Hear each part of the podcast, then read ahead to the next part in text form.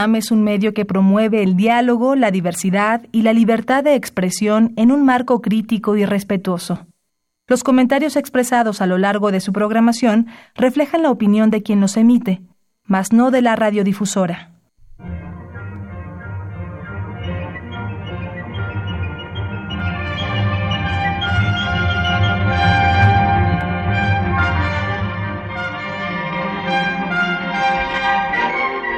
Temas de nuestra historia.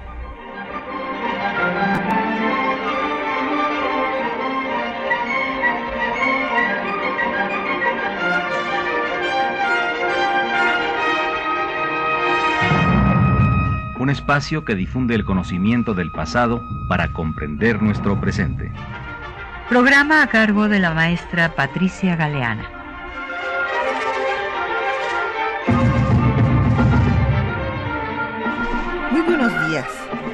Pues un día como hoy, porque estamos a 20 hoy de abril, eh, fue ejecutado en mi, ah, pues hace 100 años. Justo un día como hoy, hace 100 años, fue ejecutado uno de los líderes yaquis, eh, Felipe Sierra Cibalaume. Y bueno, pues vamos a dedicar el programa a hablar de estas, estos pueblos, esta nación yaqui, que fue, eh, yo creo que la más, eh, pues una indómita tribu que nunca aceptó la dominación ni de los españoles ni tampoco de los mexicanos. Así es y que se va a pacificar hasta que se les dé tierras y aguas, el dominio realmente del valle del Yaqui, eh, con el eh, gobierno del general Lázaro Cárdenas. O sea que imagínense ustedes eh, la, la, resistencia y una resistencia activa porque estuvieron en pie de guerra desde la conquista española hasta ese momento. Y bueno, nos acompaña y nos da mucho gusto que venga temas de nuestra historia el doctor Felipe Ávila. Bienvenido Felipe, gracias por estar aquí con nosotros. Gracias por invitarme, Patricia.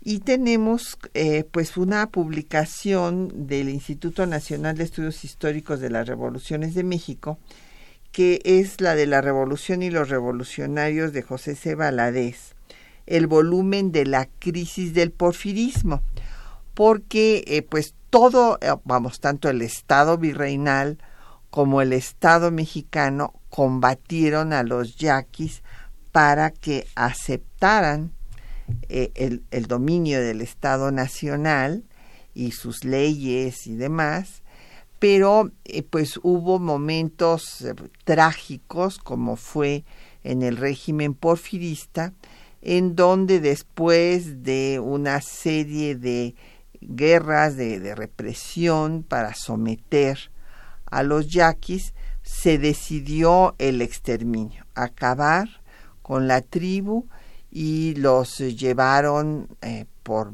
miles a Yucatán, donde murieron muchos, como podemos ver en el censo del propio estado, eh, también a Valle Nacional, otros a San Juan de Ulúa.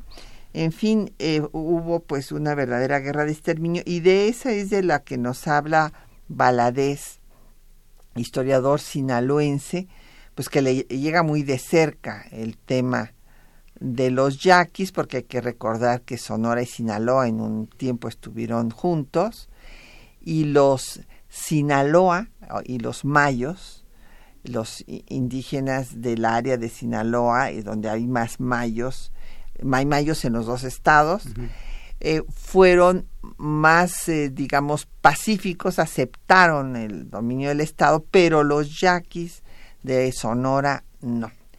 Y aquí José de Valadez, en esta obra, que es una obra de ocho volúmenes que publicó el INER, pues se recopilan todos sus artículos en la opinión de Los Ángeles y en la prensa de San Antonio. Y ahí nos refiere cómo Ramón Corral, esto es muy interesante, que combatió a Cajeme, otro de los grandes líderes yaquis, pues lo fue a entrevistar cuando lo tenían preso antes de que lo ejecutaran, sin formación de causa. Y eh, pues le impresionó el personaje y escribió eh, Ramón Corral, este que fuera el vicepresidente de Porfirio Díaz en su último periodo, eh, escribió una semblanza biográfica de Cajeme y eso es de lo que nos habla José C. en este volumen de la revolución y los revolucionarios, la crisis del porfirismo. Entonces llámenos, tenemos a su disposición el 5536 8989, una alada sin costo 01 800 505 2688, un correo de voz 5623 3281, un correo electrónico temas de nuestra historia arroba yahoo.com.mx, en Twitter estamos en arroba temas historia, en Facebook en temas de nuestra historia. UNAM, ustedes ya saben que es www.facebook.com y el programa queda en línea en el www.radio.unam.mx durante una semana. Bueno, el doctor Felipe Ávila ya ustedes lo conocen, él se formó como sociólogo, eso es importante decirlo originalmente, aquí en nuestra Facultad de Ciencias Políticas y Sociales, y después hizo su doctorado en historia, nos abandonó y se fue al Colegio de México pero luego regresó y está en el Instituto de Investigaciones Históricas y ahorita este, eh, en el Instituto Nacional de Estudios Históricos de las Revoluciones de México. Él ha trabajado pues precisamente el periodo de la revolución, el zapatismo y bueno pues eh, ahora nos pusimos a estudiar a los yaquis porque es un tema pues interesante y poco abordado realmente hay poca bibliografía sobre ellos. Y yo quisiera primero recordar, pues, cuál fue la situación de los indígenas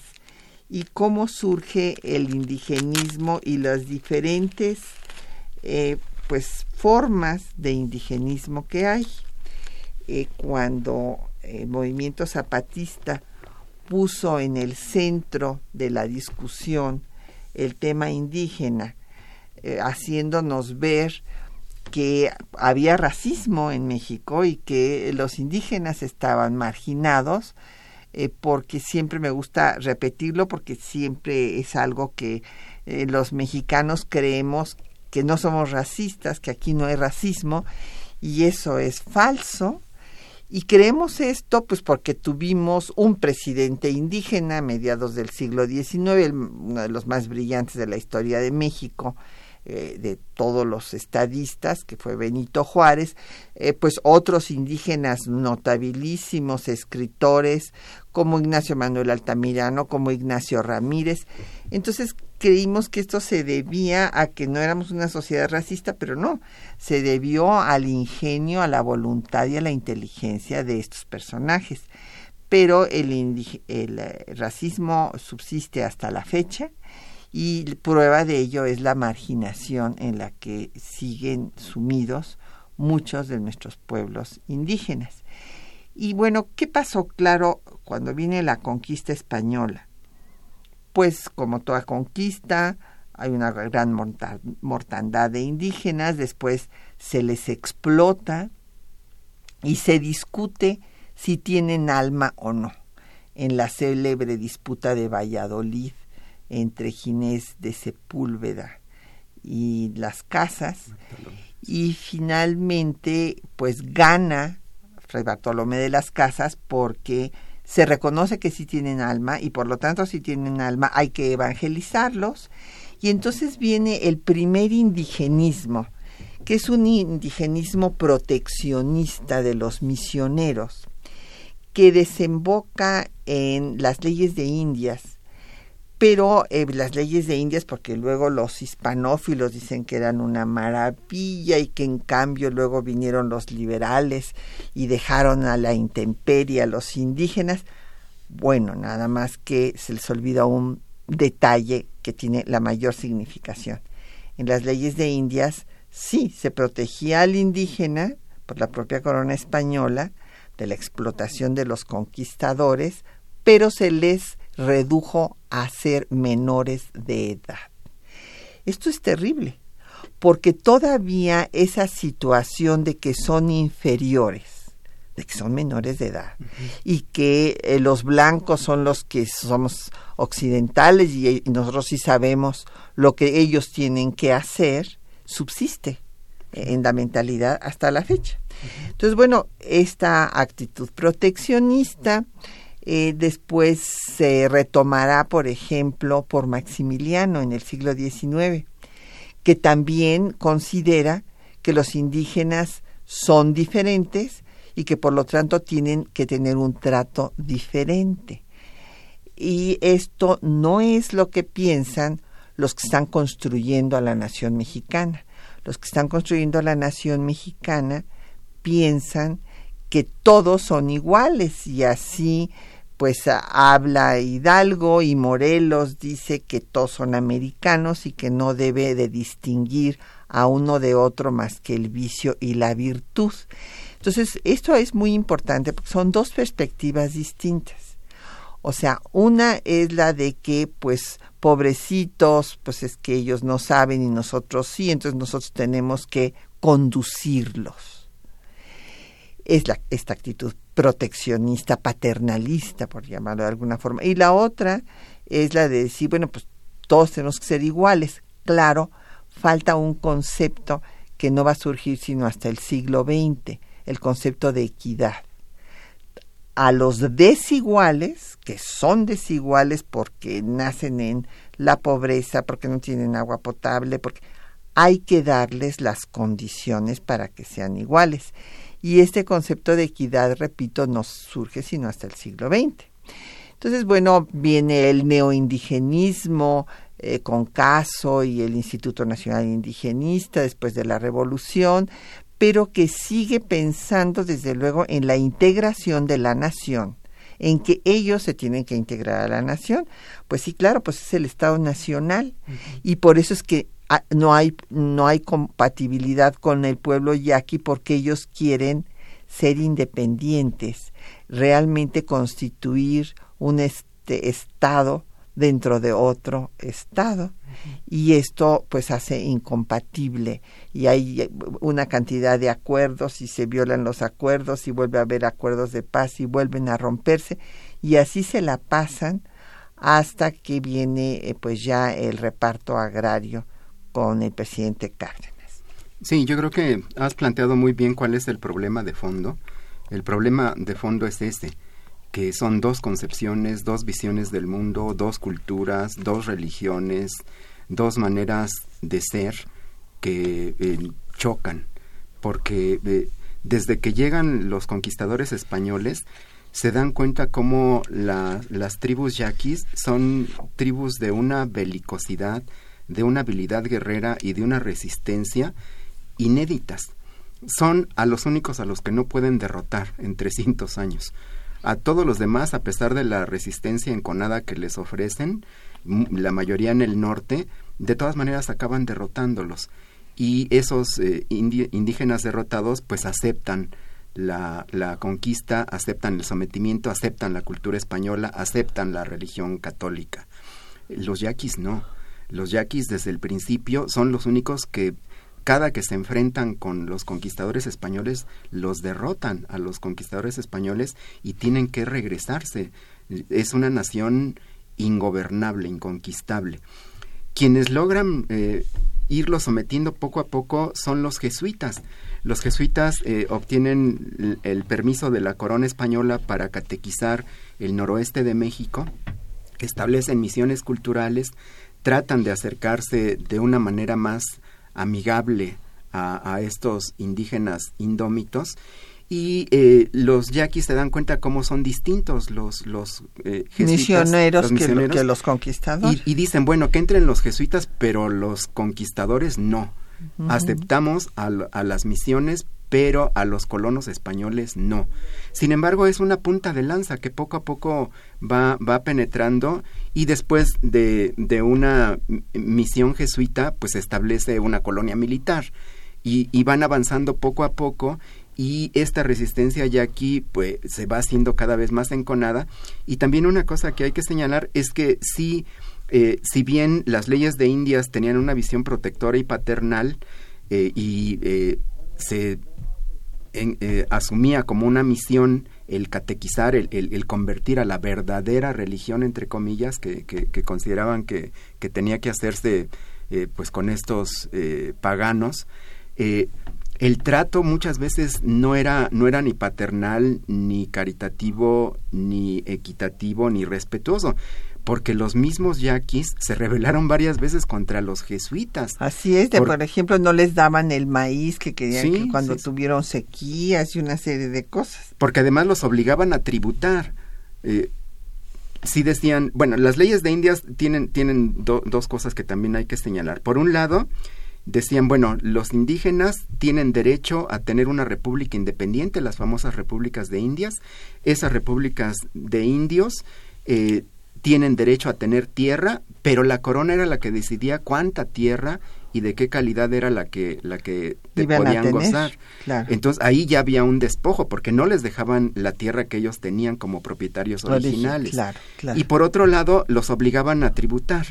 El diezmo era obligatorio y eso no había manera de quitárselo y esa era una una fricción permanente con los pueblos porque cuando había inundaciones, cuando había sequías, cuando había desastres naturales, pues obviamente las cosechas no eran las mismas y la iglesia no perdonaba el diezmo.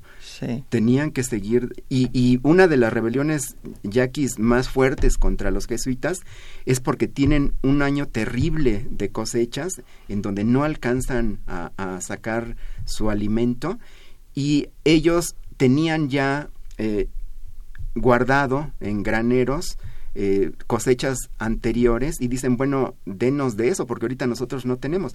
Ah, pues los jesuitas dicen que no, que porque se necesitan para sus misiones en la Alta California y se las niegan y entonces pues los yaquis se rebelan. Claro. Sí, y bueno, eh, va a quedar independientes de esta de este dominio jesuita, digamos, cuando la expulsión los jesuitas en 1767. Y después de escuchar un poco de música yaqui, vamos a hablar del tema de la autonomía, que pues ese fue un tema central para ellos y que después también el movimiento zapatista va a poner en el centro en los acuerdos de San Andrés Larrainza. Vamos a escuchar pues una danza que es yaqui, que no sé, a veces la oímos y no nos acordamos de que es yaqui, es la danza del venado. De la serie Testimonio Musical de Lina, esto fue grabado en Potam, cerca de Guaymas, en Sonora.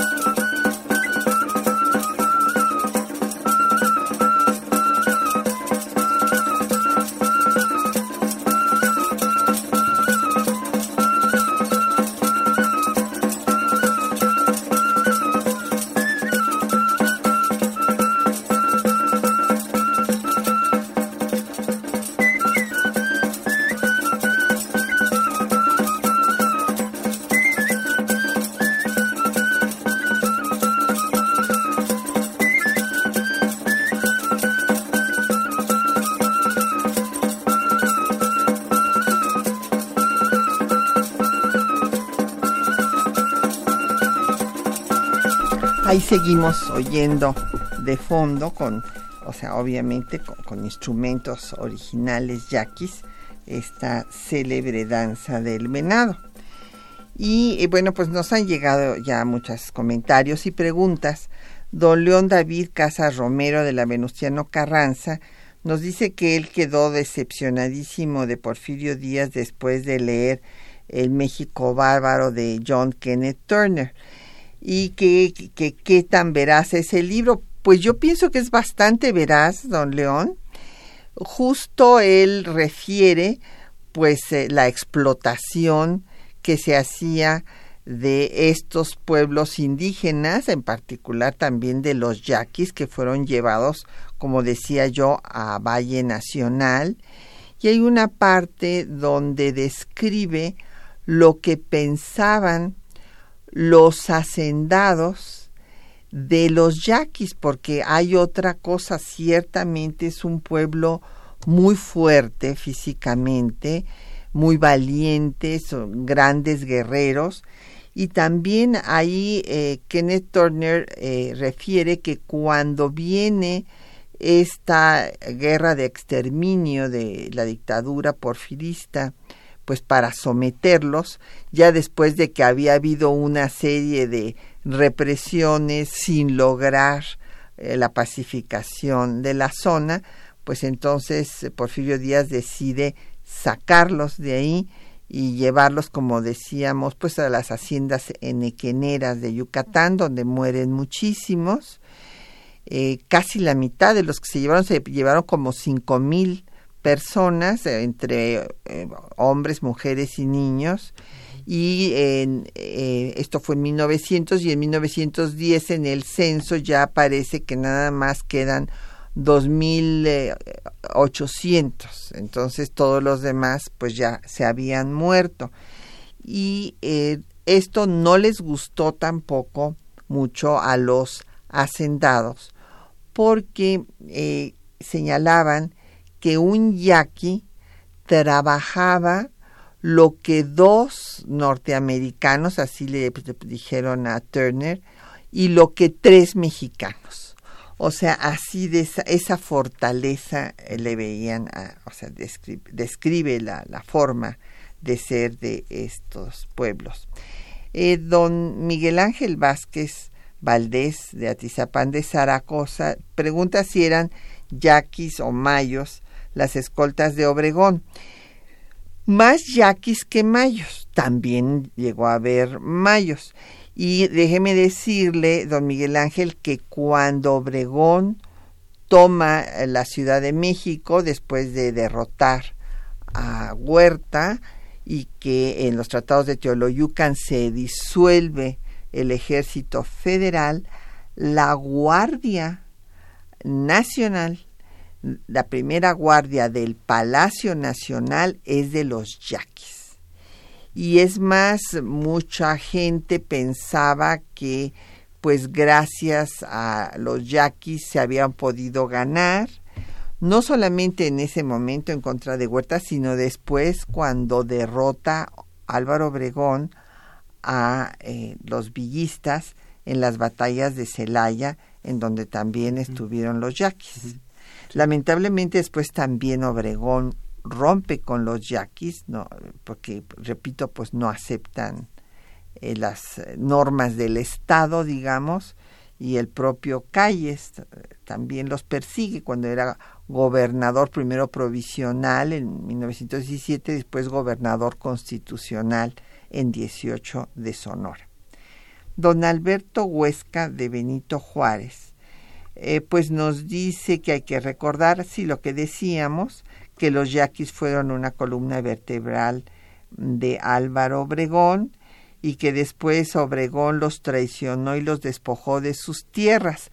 Bueno, yo ahí creo que la es, es una situación muy compleja porque lo que quieren todos es que los yaquis acaten pues la autoridad y las leyes y esto no este pues no se no se da. O sea como decíamos son concepciones distintas. Unos sí lo aceptan y otros no, porque también hay que decirlo, también se dividen entre ellos, ¿no? y, algunos pues atacan este ferrocarriles atacan, y, entonces bueno pues son reprimidos por el Estado. Don Efren Martínez de la Gustavo Amadero dice que en qué consistió pacificar las tierras de los yaquis en tiempos de Lázaro Cárdenas. Bueno, pues nada menos, no solo en reconocerles sus tierras, en darles una cantidad de hectáreas, sino también, y esto fue muy importante, eh, que la presa, el, agua de la presa de la angostura eh, fuera también el 50% para regar estas tierras. Cárdenas les dio 17 mil hectáreas de riego y 36 mil de temporal, expropiando a los terratenientes que se habían apoderado de ellas, eh, pues en donde también, eh, pues hay que decirlo, había familiares del propio Obregón y de Calles que fueron expropiados en tiempo de Cárdenas, eh, que recordarán ustedes que desde 1936 había creado el Departamento de Asuntos Agrarios. Y me pregunta don Efren que si voy a dar alguna conferencia pronto. Pues muchas gracias por preguntarme, don Efren. Mire, el lunes voy a estar en el Senado a las 5 de la tarde. Vamos a presentar el libro eh, coordinado por eh, nuestro Ombudsman Nacional, el doctor Luis Raúl González Pérez sobre los derechos humanos y su evolución en México, que es una obra muy importante de la Biblioteca Constitucional. Y el martes voy a estar en territorio Puma, voy a ir a la Facultad de Ciencias Políticas y Sociales a hablar del tiempo eje de México. Ahí la verdad no me acuerdo en qué auditorio, pero ahí voy a estar a las nueve de la mañana con los alumnos de Relaciones Internacionales. Y doña María Rosario eh, Velázquez Méndez de la Gustavo Amadero pregunta que cómo están ahora los yaquis. Y aquí me estaba comentando el doctor Felipe Ávila que tiene pues colegas, porque también son tus colegas sociólogos, que han ido a estudiar la situación actual. Sí, sí, tengo buenos amigos eh, que eh, entre sus actividades hacen capacitación para productores rurales y justamente el año pasado un amigo mío estuvo yendo varias veces a las colonias yaquis en Sonora.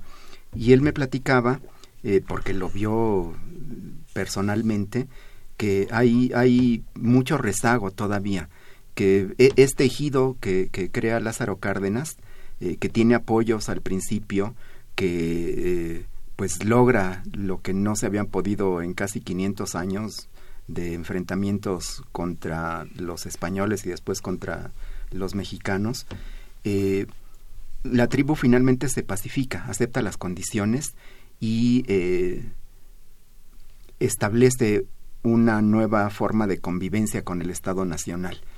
Eh, ya no ha habido rebeliones desde 1937, pero eso no quiere decir que los yaquis estén en las condiciones que desearían estar, porque como todos los ejidos que se crean durante el cardenismo, tienen una primera etapa muy buena en donde eh, se hacen más productivos, tienen mejores ingresos, tienen manera de comercializar su producción, son apoyados por el Estado mexicano.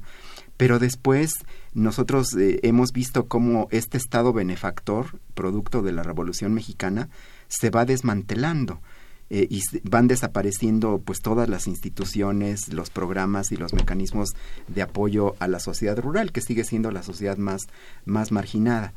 Eh, con la desaparición de Conasupo, de Diconsa, de guanos y fertilizantes, de todas estas empresas paraestatales que se crearon en los años 40, 50 y 60, eh, pues no hubo mecanismos alternativos.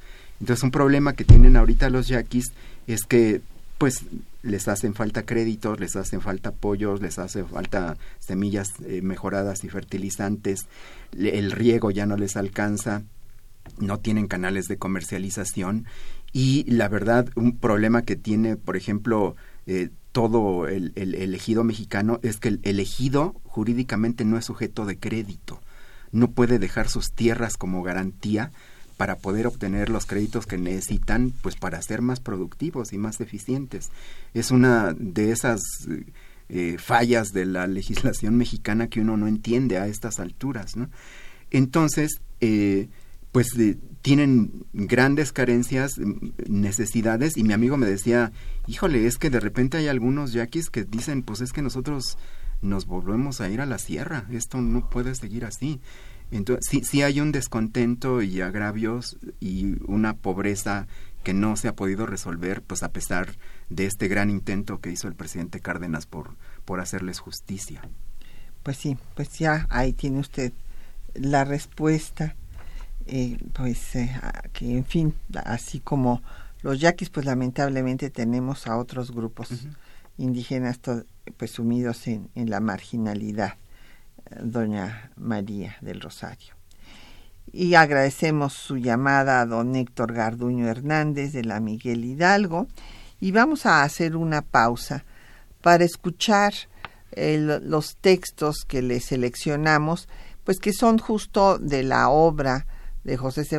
que les estamos obsequiando esta mañana, eh, La crisis del porfirismo, en donde eh, queda de manifiesto que el levantamiento más fuerte que eh, dan los pueblos yaquis durante la etapa porfirista se debe a la famosísima ley deslindadora de terrenos baldíos que se da en tiempos del compadre Manuel González y que pues lleva a que eh, pues estas compañías se apropien de estos terrenos pues para venderlos entonces ahí podrán ver lo que dice Valadez sobre este tema y eh, una parte de lo que dice Ramón Corral de el líder yaqui Cajeme.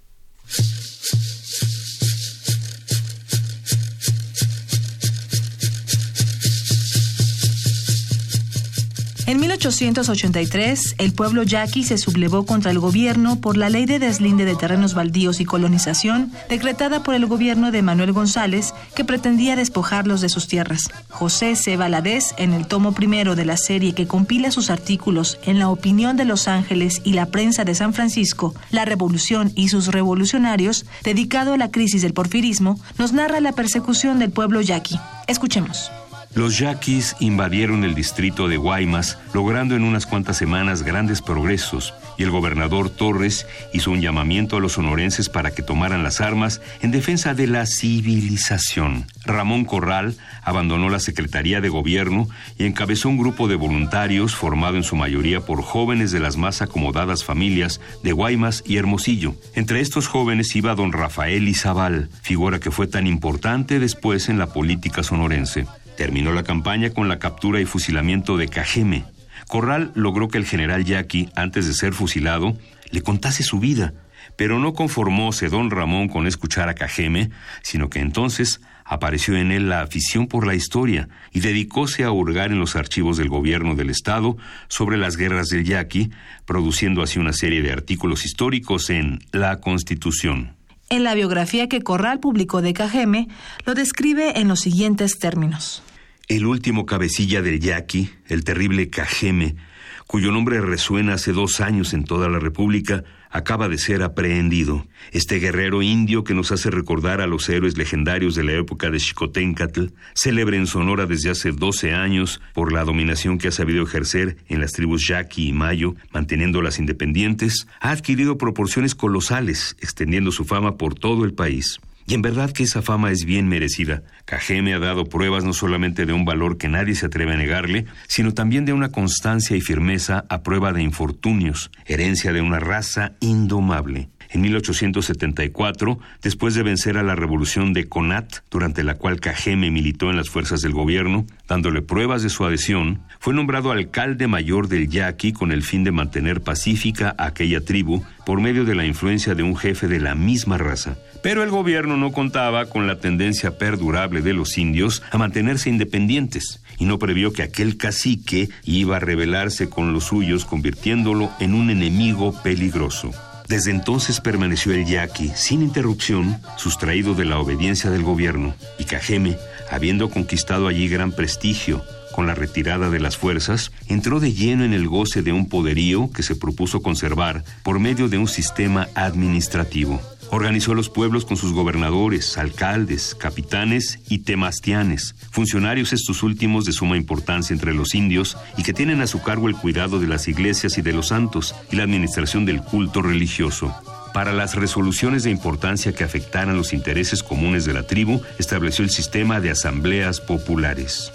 Cajeme fue aprehendido y pasado por las armas el 21 de abril de 1887.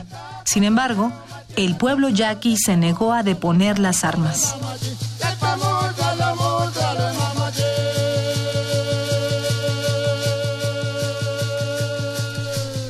Bueno, pues ahí eh, tienen ustedes eh, los textos que les estamos obsequiando esta mañana. Nos han llegado más preguntas. Don José Guadalupe Medina de la Netzahualcoyot nos dice que si hubo alguna orden religiosa que protegiera a los indígenas de la discriminación. Bueno, eh, pues podemos decir en general que sí, las, las órdenes los protegían, en particular los franciscanos, diría yo, porque estaban menos metidos en política que los otros, eh, que las otras órdenes. Pero el tema, como le decía yo, don José Guadalupe, es que en este proteccionismo se les redujo a ser personas dependientes, a decir el blanco es superior, el occidental es superior, tú eres inferior, por lo tanto tienes que estar bajo el dominio del blanco. O sea, en última instancia, sí fue una forma de protegerlos, pero también de someterlos, una forma de dominación. Raúl Horta Retana de la Miguel Hidalgo dice que sí es verdad que a los yaquis se los llevaron caminando desde Sonora a Yucatán. No, no, no. Eh, no hubieran llegado ninguno de los cinco mil, pues se les hubieran muerto todos. Imagínese, don Raúl. No, los llevaron en ferrocarril. Acuérdese que esta fue una de las grandes cosas que hizo la dictadura, como suele eh, pasar en muchas dictaduras. Hay que recordar que, bueno, pues Franco puso las sentó las bases del desarrollo económico de España. Si va uno a Italia, Eur, la parte más impresionante de Roma, pues la hizo Mussolini. Y bueno, pues aquí, y, y claro, y aquí pues Porfirio Díaz en efecto hizo los ferrocarriles. Don Jesús Ríos, de Miguel Hidalgo, dice que si podemos eh, comentar eh, sobre la traición a los yaquis en la guerra de los apaches y qué, qué opina Paco Ignacio Taibo II sobre los yaquis. Bueno, don Jesús, mire, este, somos amigos y queremos mucho a Paco Ignacio Taibo. Yo supongo que estará absolutamente en contra de toda la represión que han sufrido. Y esto de la llamada guerra de los apaches, bueno, es que eh, a los apaches también les pasó lo mismo. Los persiguieron. Y yo no sé a qué traición se está usted refiriendo de que cuando se persiguió a los apaches se traicionó a los yaquis, eh, le confieso que no, no sabemos de esto. Eh, don Agustín Alcaraz Preciado de la Benito Juárez, le agradecemos mucho por sus comentarios, que le gusta este programa, que es distinto a otros temas. José eh, Frías por Facebook, le mandamos también muchos saludos. Y Jorge Morán eh, de la Gustavo Amadero dice que los indígenas eh, cuidan su territorio mientras que pues con el capitalismo neoliberal se han hecho grandes daños ecológicos. Sí tiene usted razón inclusive vamos en el Instituto Nacional de Estudios Históricos de las Revoluciones de México a presentar en mayo una exposición, les invitamos, eh, de las mujeres indígenas y su trabajo precisamente en defensa de, la tierra, de, su hábitat. Bueno, pues eh, hagamos un repaso, Felipe, de la situación eh, en fin, ya hemos dicho de que estuvieron en pie de lucha todo el tiempo, pero habría que dar algunos detalles de lo que pasó eh, en la revolución, cómo se unieron. Bueno, primero estuvieron en contra de Díaz, después estuvieron a favor de Madero por eh, el gobernador Maitorena que los llevó a que apoyaran las filas maderistas, pero pues pasaba lo que con los zapatistas también. Eh, no entendían, y yo creo que este, ese es el punto, que eh, se quería hacer las cosas por medios legales y que esto llevaba tiempo y que no se podía resolver de un día para otro. Entonces, como no lo resolvió rápido Madero, pues se volvieron a levantar en, su contra y después, bueno, se unen a Obregón eh, en contra de Huerta y en contra de Villistas, pero como también quieren la solución rápido y además hay división y unos hacen ataques a, ferrocarriles, en fin, pues vienen otra vez las represiones. Sí, sí.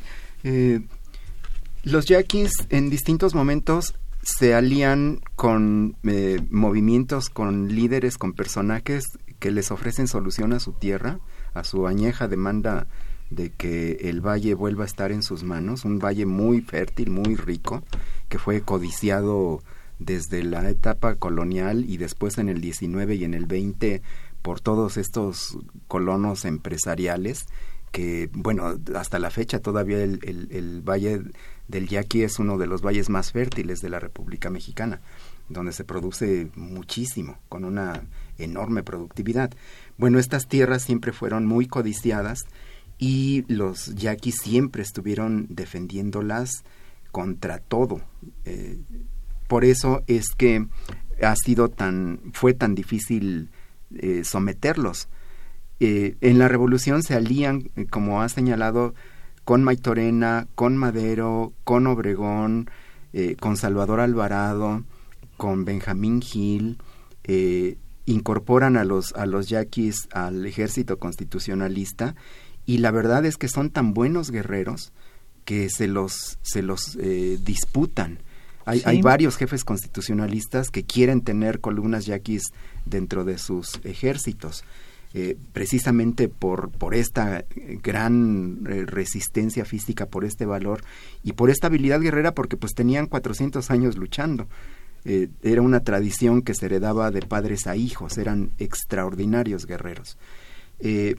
pero ellos veían estas alianzas como unas alianzas condicionadas. Sí, te apoyo, pero tú me vas a tener que dar esto. Y esto que te pido, pues es mi autonomía, mi libertad, mi independencia, mis tierras y mi agua. El río es nuestro. El, el, río Yaqui siempre lo han considerado suyo, como un don divino. Así lo ve la, la, la tribu Yaqui. Incluso por eso se oponían desde el porfirismo a que fraccionaran la tierra, que hicieran parcelas individuales. Ellos siempre tenían esta visión colectiva. Y entonces ellos decían, hay un, eh, Dios nos dio el río a todos, no un pedazo a cada quien. Eh, ellos no querían fraccionar individualmente el terreno, no querían ser propietarios individuales. Eh, cuando no les cumplen, pues se rebelan.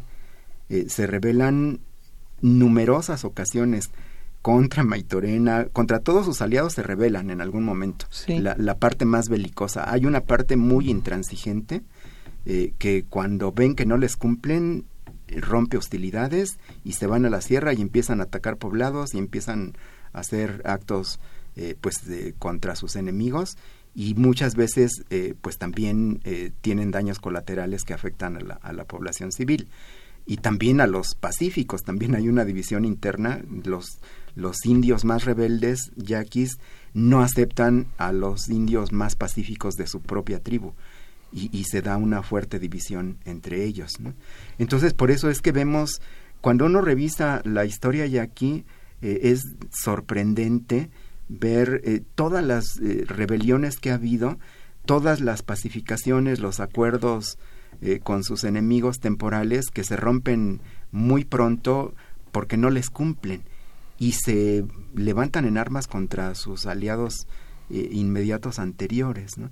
Es, es, una historia de resistencia indómita que, que solo tiene momentos temporales en donde se pacifican, pero que cuando no les cumplen se vuelven a levantar en armas.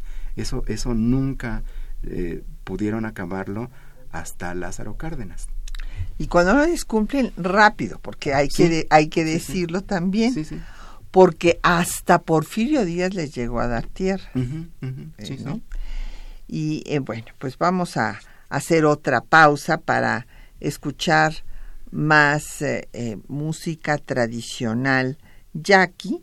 Ahora vamos a escuchar el son de la víbora amarilla de la misma serie del testimonio musical de Lina, interpretado por Blas Álvarez, entre otros músicos del pueblo yaqui, y esta es una eh, pues eh, grabación que se hizo en una comunidad yaqui de Hermosillo.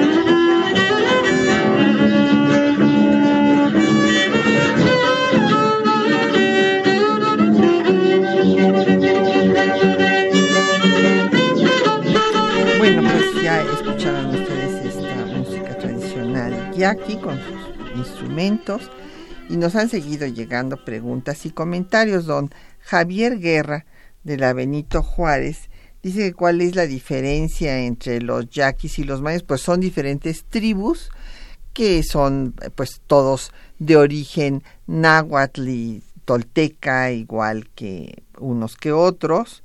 Eh, unos están en el valle del río Mayo y otros están en el valle del río Yaqui. Y eh, él nos dice don Javier que por qué eh, no este, se les que bastaba con tenerlos aislados. No, don Javier, ahí sí no estoy de acuerdo, porque pues esto es lo que hicieron los norteamericanos con las reservaciones de indios en Estados Unidos. Aquí eh, de lo que se trataba era pues de formar a la nación mexicana y de que nos integráramos y viviéramos pacíficamente pues todos unidos. Don Juan Nuevo Vidal de Azcapotzalco dice que por qué Porfirio Díaz le quitó sus tierras a los eh, yaquis, que se lo, hizo para dárselos a sus compadres. Bueno, eh, él eh, hizo todo este programa con Manuel González, que repito, sí era su compadre, para, según esto, ver cuáles terrenos eran baldíos y cuáles tenían propietarios y sí, claro, esto pues eh, afectó a los que no podían tener documentos o títulos de propiedad y pues incrementó los latifundios.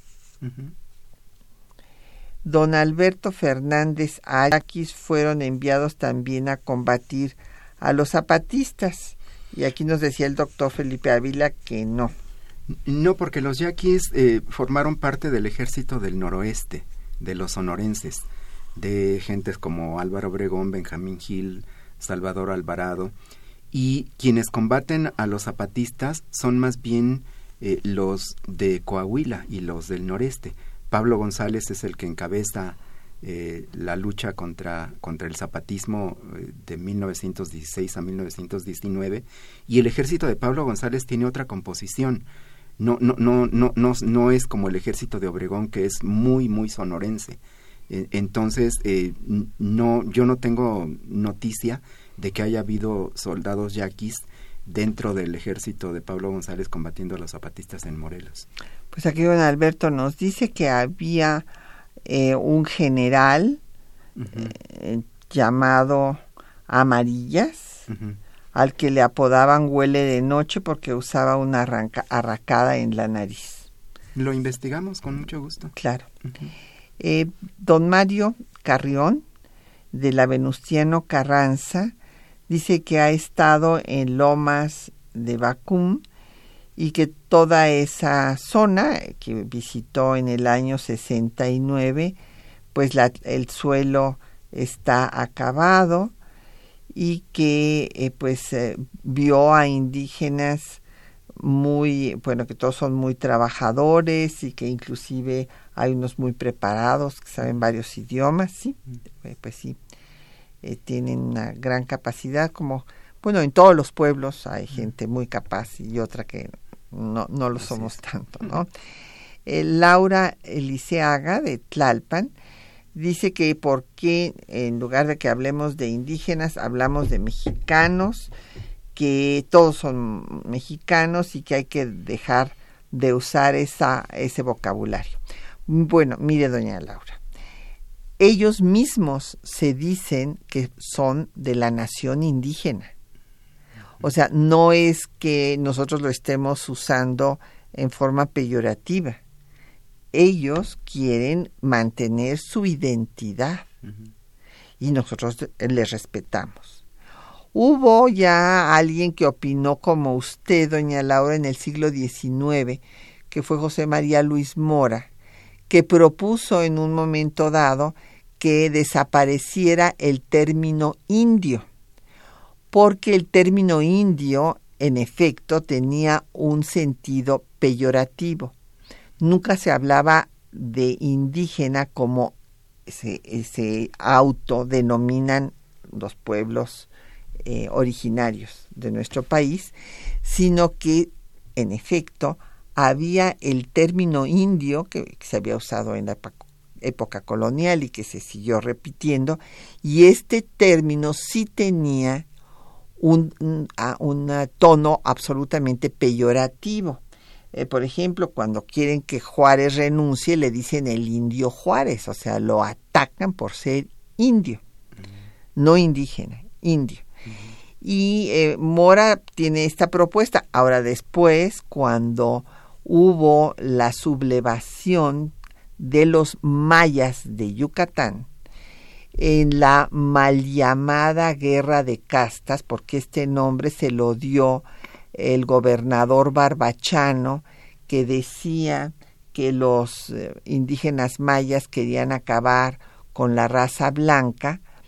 Bueno, también en efecto los yaquis estaban en contra de los blancos, pero estaban no sin razón, sino porque habían sido agredidos o explotados o les habían quitado sus tierras. Esto hay que entenderlo, el por qué esa actitud.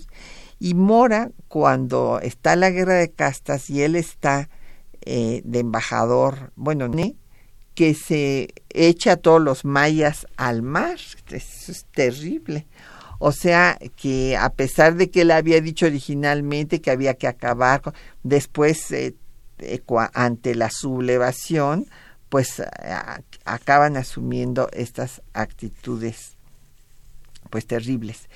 Eh, doña Consuelo Camacho de Naucalpan nos dice que hablamos mucho de la cultura maya, eh, que en efecto eh, fue una cultura que tuvo el conocimiento del cero, la trayectoria de Venus, antes que lo conocieran en Europa, pero dice que en la actualidad se tiene muy olvidados también a los mayas indígenas, que creo que tienen una mejor situación que otros grupos de otros estados de la República, por ejemplo los indígenas de Chiapas, eh, en fin.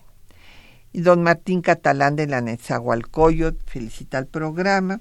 Y bueno, pues yo quisiera que eh, el doctor Felipe Ávila nos dijera algo que nos haya faltado tratar de los pueblos eh, yaquis. Yo creo que lo que es muy importante destacar es cómo desde la independencia quisieron en 1825, ellos no lucharon en la insurgencia, porque ellos ya se consideraban independientes, ellos nunca aceptaron al gobierno español, entonces decía, pues nos tenemos que independizarnos del gobierno español porque nunca hemos dependido del gobierno español.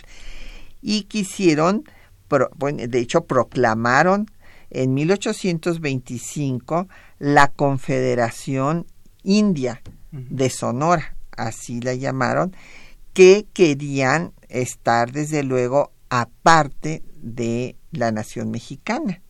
Y en ese momento, pues su líder fue Juan Banderas, que fue fusilado en 1832.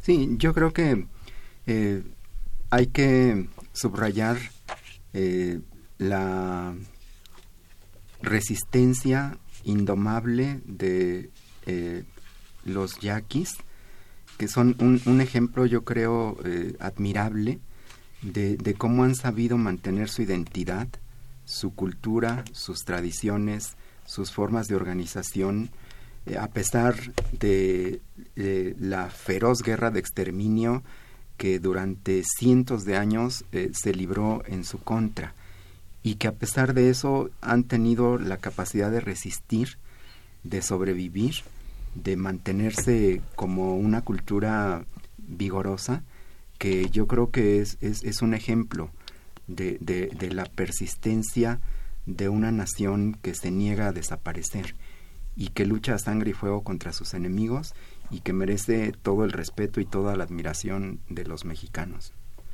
Pues agradecemos al doctor Felipe Ávila que haya estado esta mañana aquí en temas de nuestra historia.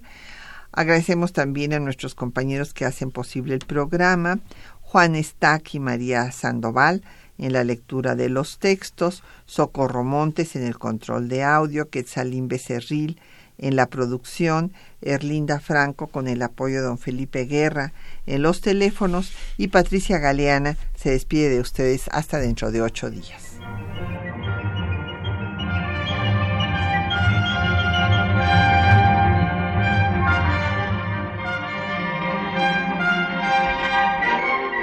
Temas de nuestra historia